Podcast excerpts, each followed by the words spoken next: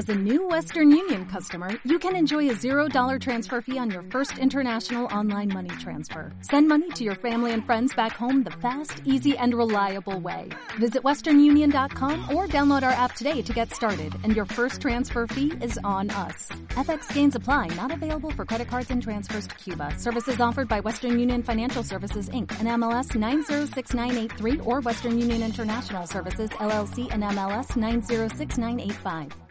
Los que nos vamos a ocupar esta mañana de una porción triste. Pero todo tiene su enseñanza y su motivación.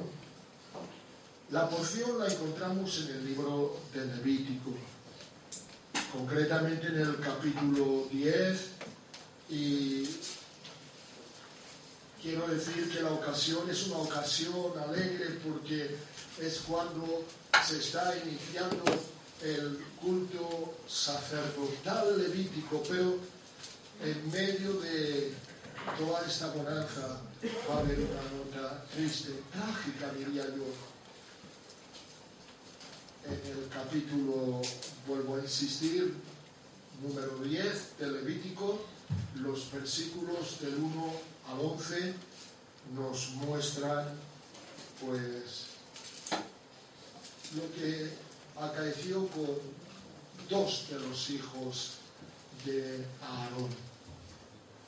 Realmente toda la porción es digna de ser considerada y vista con cada uno de los matices que encierra, pero dado que esto sería muy largo, nosotros nos vamos a simplemente centrar esta mañana en los dos versículos primeros.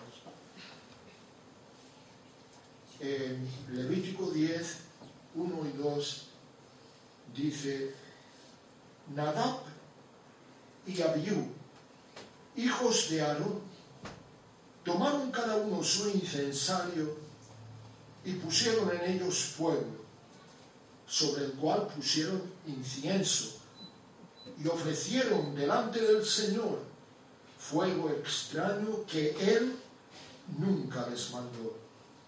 Y salió fuego de delante del Señor y los quemó y murieron delante del Señor. Sí, como podréis reducir por lo leído a más de lo que yo había anticipado, nuestra porción trata de Aarón, el sumo sacerdote, y de sus hijos. Ellos eran muy privilegiados, una familia muy privilegiada, pues ellos podían tener acceso a la tienda, al tabernáculo. El resto del pueblo, a lo sumo, podían estar en el atrio, pero entrar al lugar santo tan solamente la familia sacerdotal. Y esto nos hace pensar, no cabe la menor duda en, en nuestros privilegios. Nos dice que cuán grande es el privilegio tuyo y mío. Hemos sido escogidos de Dios. Somos linaje escogido, nación santa, pueblo adquirido por Dios. ¿Se puede poseer más? Indudablemente no. Y yo creo que si somos conscientes de ello, algo de lo que nunca vamos a cesar es de alabar, de glorificar, de bendecir, de dar gracias a Dios por este inmenso privilegio. Pero ahora vamos a, mirar, vamos a acercarnos al evento que, que, como yo he catalogado antes, lo he definido como triste, porque ciertamente lo es. Echamos un poquito la mirada atrás, no vamos a hacer ahora ninguna lectura, pero nada más que vayáis al capítulo 9 y que, si queréis, vayáis al 8, observaréis cómo Dios había dado precisas instrucciones acerca de cada cosa a Aarón y a sus hijos. No tenían nada que improvisar no tenían nada que imaginar. Sencillamente lo que tenían que hacer era seguir las pautas que Dios les había marcado seguir la palabra de Dios. Pero, ¿fueron seguidas las instrucciones divinas? A lo menos por dos de sus hijos, tristemente no. Y esto es algo que nos empuja a nosotros en esta mañana a hacer ciertas consideraciones. Tanto como hemos dicho hace un momento, habían sido favorecidos de Dios, cuánto tenían por tanto la obligación de mirar atentamente a todo lo que Dios les había demandado. Y pasa lo propio contigo y conmigo como escogidos de Dios. La palabra de Dios, el consejo de Dios, el mover del Espíritu, ha de ser para nosotros aquello que demande continuamente nuestra atenta vigilancia para no irnos ni a diestra ni a siniestra, sino mantenernos en el centro de la demanda divina. Pienso que de esta porción, no limitándonos a los dos versículos que he leído, sino llegando hasta el versículo onceavo, que luego en casa podéis leerlo para que os deis cuenta de lo que acaeció a continuación, aunque ahora insisto, no lo vamos a tratar, pero del conjunto hay dos fundamentales responsabilidades, entre otras muchas, que los escogidos de Dios como tales tenemos. ¿Cuáles son? Pues discernimiento para distinguir entre lo santo y lo común. No todo lo que se dice que es de Dios es discernimiento para distinguir entre lo santo y lo común. Y después, como consecuencia, obediencia total, absoluta e incondicional a lo que legítima y verdaderamente viene de Dios. Vamos pues a iniciar nuestra andadura mirando al hecho, al hecho acaecido. Y el primer versículo comienza con tres nombres. Nadab, Abiú, dice hijos de Aarón. ¿Qué representado tienen? Sabéis, en la escritura los nombres tienen una representación. Siempre tienen un significado. En este caso concreto, Abiú, el nombre de uno de los hijos, significa Dios es mi Padre. Ah, qué nombre tan bonito. Dios es mi Padre, mi Padre es Dios. No se puede decir nada más cierto. Ahora, el nombre de Nadab era muy distinto. Significa liberal. ¿Qué significa liberal? Liberal no necesariamente es una palabra fea, pero liberal significa alguien que, que no se tiene a las normas, que va según su propio criterio que su juez y su maestro es el mismo.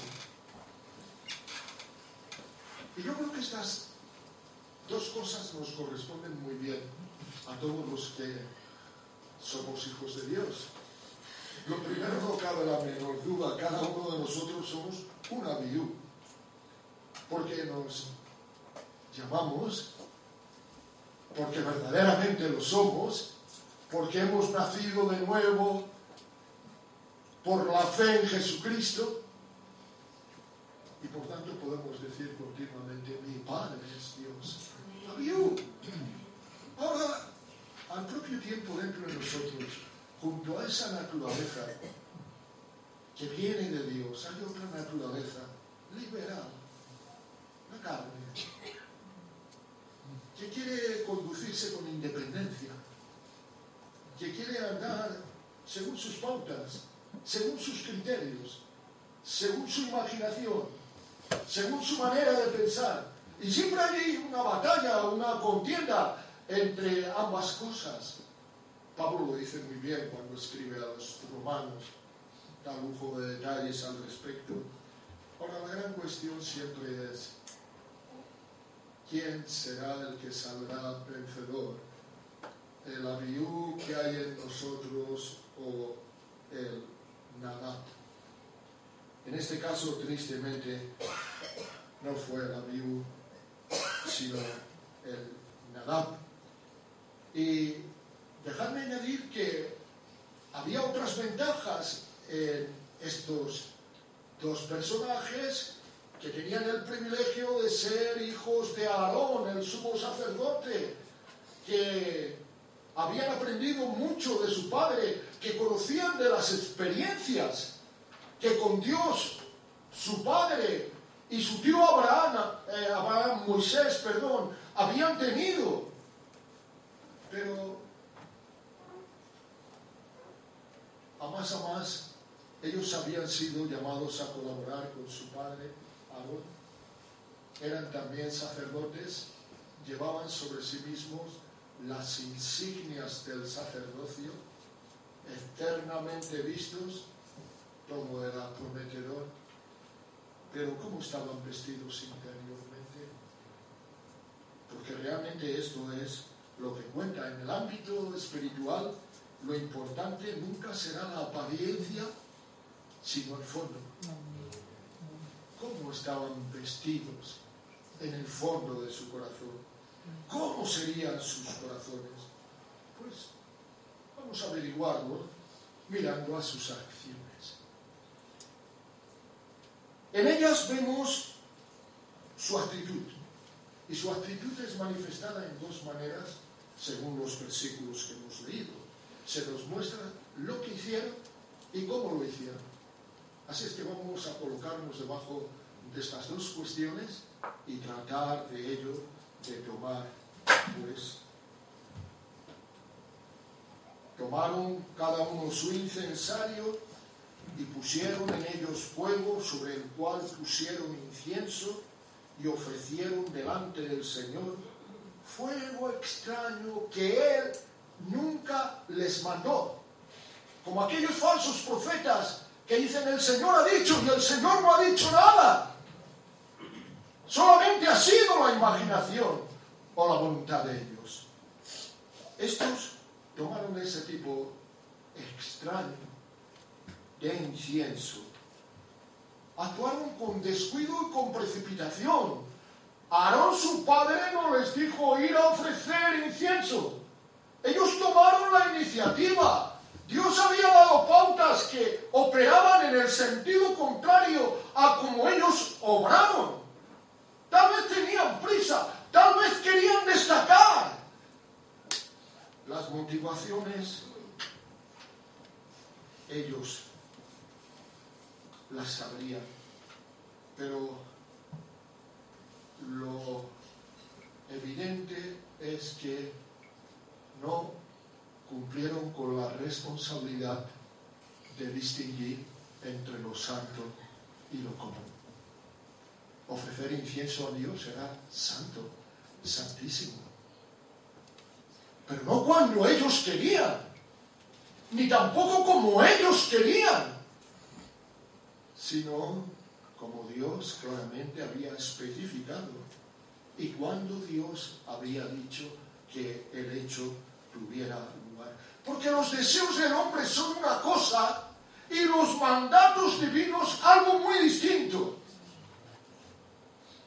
y el discernimiento de distinguir lo que piensa mi corazón con lo que Dios dice, eso es distinguir entre lo santo y lo común, o peor aún, o lo profano.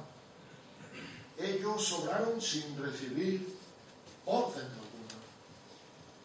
Y haciéndolo de esta manera, no tomaron fuego del altar. Si leéis el capítulo anterior, veréis como el fuego no se iba a encender con ningún tipo de esfuerzo humano, sino que Dios hizo descender el fuego que prendió en el altar y ese fuego tenía que ser siempre avivado, añadiéndole el combustible necesario, pero ese era el fuego de lo alto, el fuego de Dios. Así que para quemar los sacrificios o para quemar el incienso delante de Dios, no se podía tomar otro fuego, sino solamente el fuego que Dios había encendido. Pero en su precipitación, en su voluntariedad, en su obrar como ellos quisieron y no como Dios dice, ellos en lugar de tomar el fuego del altar, tomaron otro fuego. No se nos dice de dónde lo tomaron. Tal vez pudieron tomarlo de sus propios hogares. Pero Dios no iba a aceptar lo que no era suyo. Por eso aquí se habla de fuego extraño.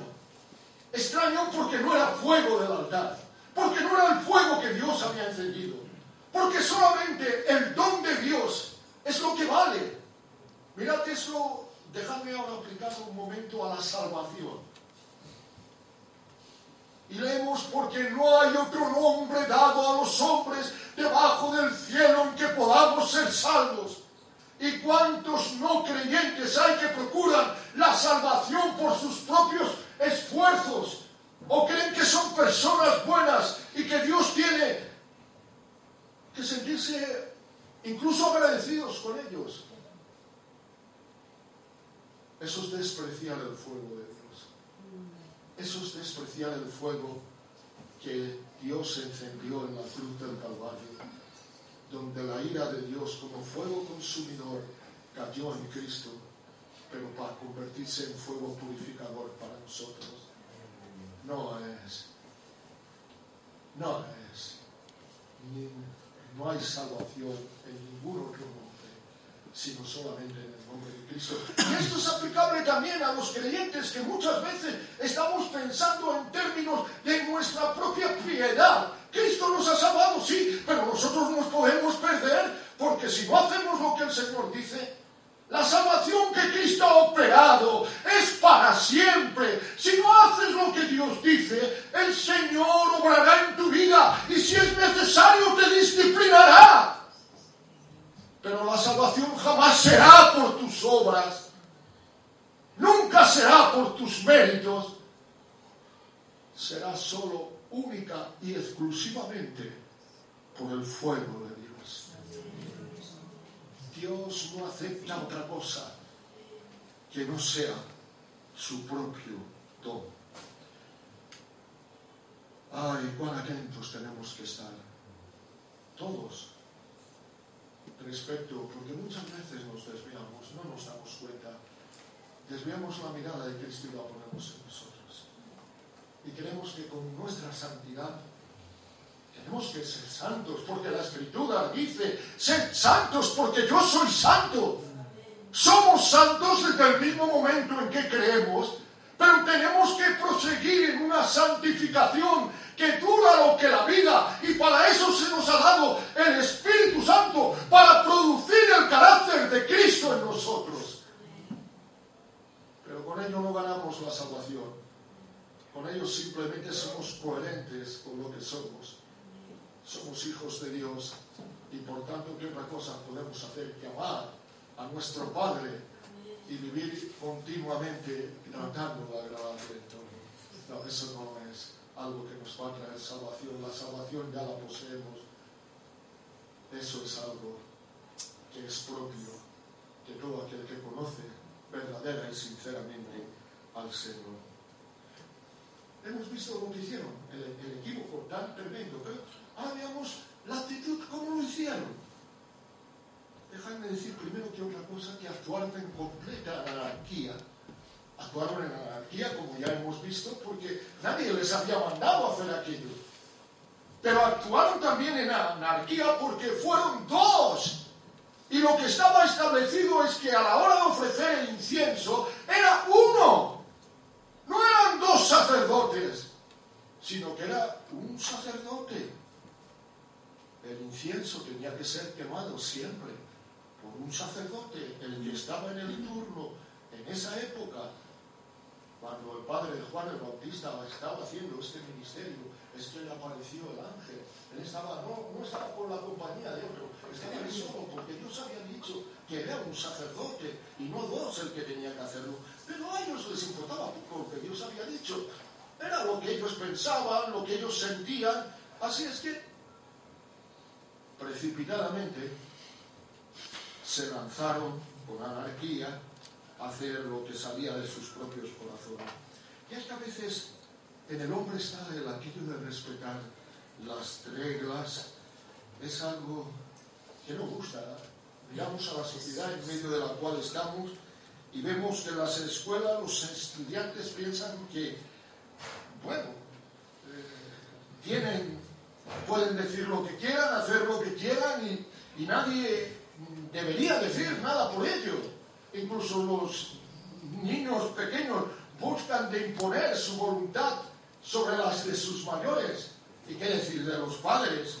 Los padres han perdido de vista todo lo que Dios dice. Si Dios dice, corrige al niño y ama al niño, el que le corrige con vara y lo aborrece el que lo deja a su aire, pero la sociedad dice, no, no, no, no, a un niño, a un niño, ¿quién se le puede ocurrir darle un cachete? Esto, esto es un delito. Así pasa con la sociedad. Realmente la cuestión para ti y para mí es de qué nos vamos a dejar llevar. De nuestros criterios, de los criterios de nuestro entorno o de lo que Dios dice. La escritura dice, sea Dios veraz y todo hombre mentiroso. Cuidado, porque dejarse de llevar es algo que tiene que ver también con el pueblo de Dios dejarse llevar de la filosofía de este mundo, de las pautas, de las tendencias. Mira, cualquier asunto lo que importa es que Dios piensa sobre el particular. Y sea la palabra de Dios lo definitivo, lo único que cuenta, la palabra de Dios en sus más mínimos detalles. Eso es lo que cuenta participar. Eso es lo que tiene importancia los cristianos debemos de aprender de Dios y antes de cualquier movimiento, en cualquier sentido, primero por la cosa, escuchar a Dios. Señor, ¿qué piensas? ¿Qué dices? ¿Qué ordenas? Esto es lo que cuenta. El mundo sigue su camino. Haga lo que quiera, piense como quiera. Yo haré por el mundo, debemos decir tú y yo, para que su entendimiento sea abierto, para que tú les guardes, porque nos has dicho que somos la sal de la tierra y tenemos una responsabilidad y la luz del mundo. Y en ese sentido queremos cumplir nuestra responsabilidad. Pero como le dijiste a Jeremías, Señor, conviértanse ellos a ti y tú te conviertas a ellos. Amén. Actuaron con irreverencia además de con anarquía, actuaron con irreverencia, déjame decirte algo que a lo mejor puede haber pasado por alto, pero aquí hay algo que es sospechable. Si llegas a los versículos 9 y 10, verás que Dios introduce ahí un mandato que no había dado antes. Y ese mandato tiene que ver. que la Biblia? Kevin, ayúdame. Levítico 10, 9 y 10. Decía antes que sí, cuando le tengas. Tú y tus hijos contigo no beberéis vino ni sidra cuando entréis en el tabernáculo de reunión, para que no muráis. Estatuto perpetuo será para vuestras generaciones para poder distinguir entre lo santo y lo profano, y entre lo inmundo y lo limpio. Y aún si sigues un poquito para abajo, hasta el versículo 11. Y para enseñar a los hijos de Israel todos los estatutos que el Señor les ha dicho por medio de Moisés. Ahí termina la sección que tiene que ver del conjunto de donde he arrancado los dos primeros versículos. Y dije que una de las responsabilidades es discernir entre lo santo y lo profano y estar capacitados como debían de estar como sacerdotes para enseñar al pueblo la verdad. ¿Qué te hace sospechar esto? Pues mira, a mí me hace sospechar que Nadab y Abiú estaban bajo una euforia etílica. Vaya, que estaban un poco medio ebrios. Había habido una celebración habían tomado parte y bebido de las libaciones y comido de lo que había sido presentado al Señor y tal vez se pasaron un poquito de la rabia. Y por eso el Señor incluye ahí ese mandato que no había sido dado antes, diciendo que el sacerdote tiene que estar totalmente con una mente clara, no permitir que nada que le pueda intoxicar, que pueda anular su entendimiento, vaya a tomar antes de ministrar. Pues mira, tú y yo siempre estamos ministrando.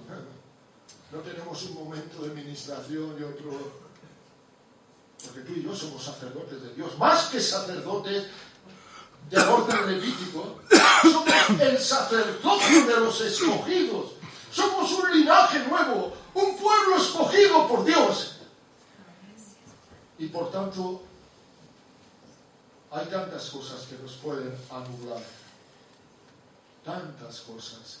No voy a establecer un catálogo, pero quiero, desde luego, señalar que todo aquello que nos pueda distraer de la sincera atención a los mandatos divinos, a el hecho de que somos personas tan importantes que podemos y debemos llamarnos hijos de Dios, como tales vamos a mirar siempre al modelo de nuestra profesión, que es Cristo el Señor, y vamos a buscar en todo parecernos a Él. Y todo lo que nos distraiga de este hecho central, ya no se trata simplemente de vino, sino de cualquier cosa que tienda a distraer nuestra mente y atención, hay que desecharla por porque si lo miramos muy al fondo, vamos a darnos cuenta que esto puede constituir irreverencia. Actuaron con irreverencia. Es deducible por la presunción que mostraron. Para nada pensaron en pedir consejo a Moisés y a Aarón. Ellos querían ser la gente importante tenían ya suficiente capacidad para obrar por sí mismos. Ni recurrieron a hombres, ni recurrieron a Dios. Eran presuntuosos y la presunción siempre es una irreverencia, sobre todo hacia Dios, pero a veces también hacia los hombres y la autoridad deberíamos de someternos y no lo hacemos. No digo que no lo hagamos como una afirmación, lo digo como una posibilidad. Quiera Dios que sí que lo hagamos, que realmente estemos siempre dispuestos a reconocer y pedir el consejo de aquellos que Dios ha puesto como para que nosotros de alguna manera nos sometamos a ellos. Si no lo hacemos, estamos siendo irreverentes con Dios e irreverentes con las personas, porque también estamos rechazando un don de Dios y estamos mostrándonos presuntuosos. Algo a notar aquí también es el menosprecio de la familiaridad. Hay un cierto, un cierto dicho que señala que la familiaridad engendra desprecio. Es un dicho inglés. Traducido al castellano viene a decir lo que acabo de señalar, que la familiaridad entraña desprecio. ¿Qué, qué es lo que quiere decir este, este dicho? Pues quiere decir que una vez que hemos tratado con algo durante un tiempo, por muy importante que aquello sea, al final acabas siendo como si no tuviera importancia. Y tristemente muchas veces con los cristianos puede pasarnos esto. Al principio, cuando el Señor vino a nuestro encuentro, las cosas de Dios Era nuestro pensamiento diario, aquello en lo que encontrábamos la delicia. Nuestro Dios estaba presente continuamente en nuestra mente y en nuestro corazón. Amén. Pero con el tiempo Mm. las cosas se toman por costumbre y pierden su importancia. Y tal vez llegamos a poner a Dios en el último lugar. Mm. Antes es el trabajo, antes son las amistades, antes son los compromisos sociales, antes... Y si queda un poquito de tiempo, pues para Dios. Por el amor de Dios, no hagáis eso. Dios es primero Amén. que aún nuestra propia vida. Sí, si le quitamos, estamos siendo irreverentes. Si ponemos cosas delante de Él, tales como las que he mencionado, y un catálogo que sería interminable y que por tanto me niego a hacerlo, estamos siendo irreverentes. Es lo que hicieron Nadab y Abiú. Y es lo que tú y yo no debemos de hacer, porque tristemente esto trae consecuencias. En el caso en que estamos, vemos que hubo un juicio sumario. Inmediatamente vemos que fuego descendió de Dios y que lo quemó a ambos y murieron delante de Dios. Tal vez, digamos, fue un juicio rápido, sumario, inmediato. ¿Por qué sería? No, no, no tenemos que preguntarle a Dios los por qué. Él es su soberanía, Él obra como quiere y siempre lo hace con justicia, con amor y con sabiduría. Cuando Dios viene y nos disciplina, nos está mostrando su amor. Así es que nunca le preguntemos por qué. Si no démosle gracias, gracias Señor por mostrarme tu amor. Gracias porque aunque yo soy infiel tantas veces, en tantas maneras, sin embargo tú siempre, no puede ser de otra manera, permaneces fiel y en tu fidelidad me muestras un amor invariable. Mirad, os quiero llamar la atención y no me voy a alargar más porque precisamente escogí solamente los versos para no tomarme demasiado tiempo. Quiero llamaros la atención en que específicamente, concretamente, se nos dice, salió fuego delante del Señor. Es exactamente lo mismo que ellos habían rechazado. Ellos habían rechazado el fuego de Dios y fueron muertos por el fuego de. Y es que, en un sentido evangelístico, podríamos decir que el mismo fuego que ellos rechazaron fue el que les juzgó, porque la escritura dice, la piedra que desecharon los edificadores ha venido a ser cabeza de ángulo, todo el que cayere sobre aquella piedra será quebrantado, mas sobre quien ella cayere le desmenuzará. Es decir, el don de Dios Jesucristo se recibe con quebranto, con compunción, con arrepentimiento, pero al quebranto le sigue la alegría. Y puedes decir como el salmista, puso mis pies sobre roca y un cántico nuevo en nuestros labios. Me sacó del lozo, del lodo cenagoso, del pozo de la desesperación. Eso ha sido tu salvación y mi salvación. Pero aquel que rechaza fuego de Dios, el fuego de Dios viene sobre él para destruirle. Llegará un momento en que no habrá ningún tipo de esperanza. La cuestión con la que quiero ir finalizando es que la misma mano del que pretendían ellos servir fue la misma mano que envió el fuego que los destruyó, lo que, bueno, había pasado también con Ananías y Zafira. ¿Os acordáis? Cuidado con las presunciones temerarias.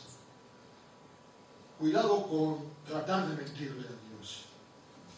Cuidado con prometer obediencia y luego vivir en absoluta desobediencia.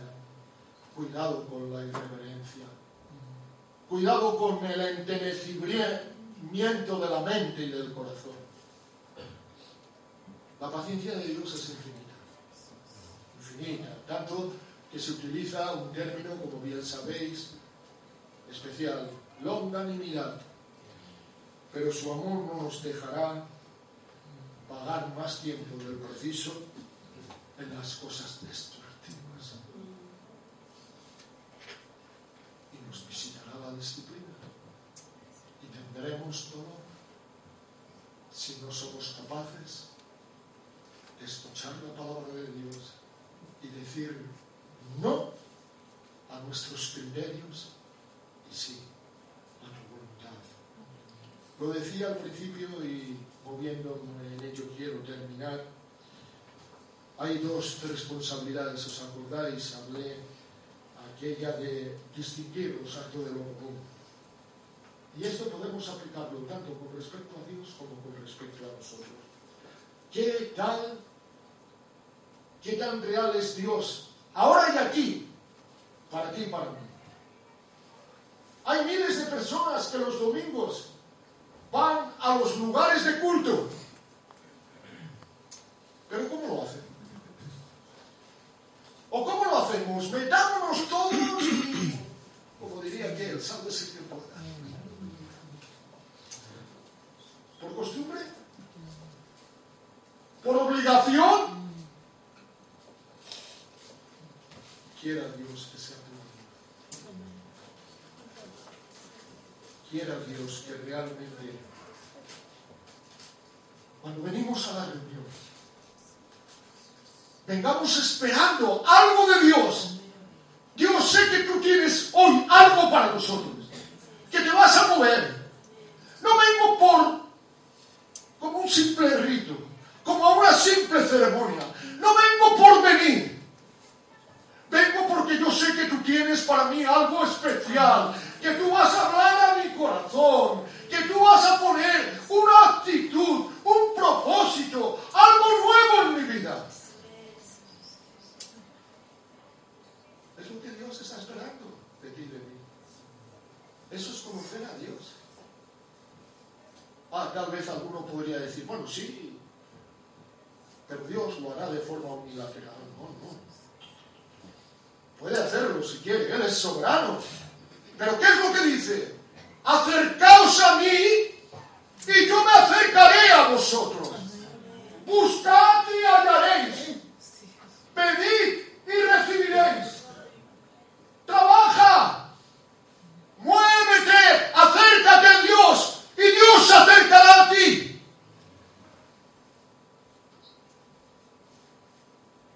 De lo contrario, no estamos tampoco en esto haciendo distinción entre lo santo que es la voluntad de Dios y lo común que es nuestra actitud. Respecto a nosotros, dejadme decir que tendríamos que tener también una visión clara. Sé que mentalmente la tenemos y decimos, eh, somos pueblo de Dios, somos sacerdotes, somos gente especial, pero en la práctica a menudo no lo demostramos. A menudo nos conformamos en ser como los demás, sin darnos cuenta lo que somos. No estuviste seguramente en el estudio del viernes, pero cuando a José se le presenta la tentación, él responde de una manera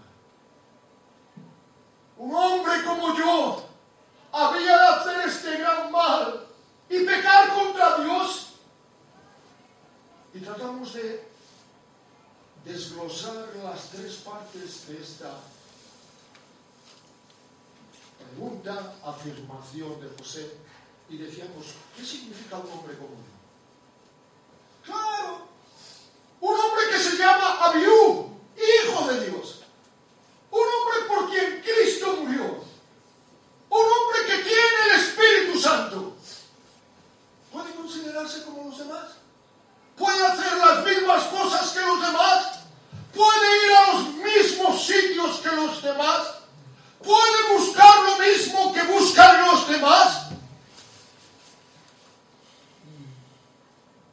Eso sería lo siguiente que dijo.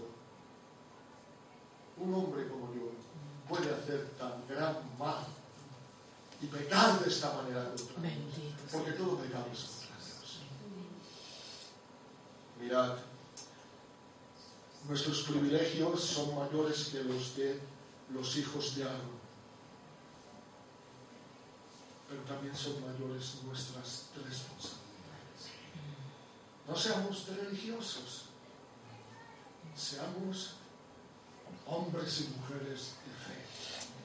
Hombres y mujeres que viven cada día luchando para vivir una vida, no para ganar méritos, ni tampoco por alguna otra razón periférica, sino porque te amo, Señor, porque tú me amas, porque aun el amor que yo te tengo me lo has dado tú. Señor, amor con amor se paga. Voy a vivir enteramente para agradarte y en esto voy a ocupar todas mis energías y toda mi vida.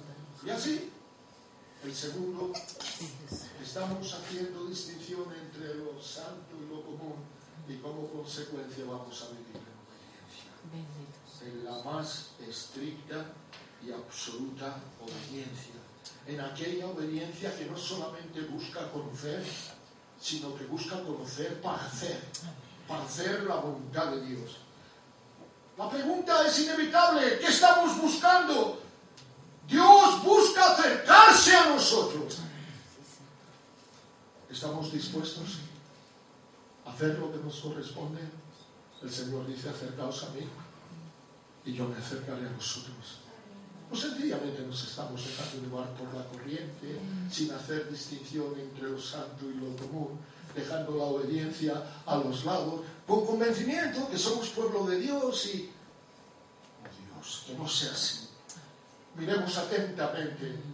No seamos anárquicos. Miremos atentamente las reglas del Señor, la palabra del Señor. Amén. No solamente para conocerlas, sino para vivirlas y vivirlas con pasión, Amén. con intensidad, con anhelo, con deseo. Sí, yo os voy a pedir. No os voy a pedir que nadie salga aquí ni cosas semejantes. Ahí donde estamos. Pero sí que tengamos un momento de. El Señor está aquí. El Señor nos está hablando. ¿Qué le vamos a responder? Tengamos un momento de quietud. Cuando Dios habla, hablamos de par a par. Aleluya. Consideremos, reflexionemos y reaccionemos.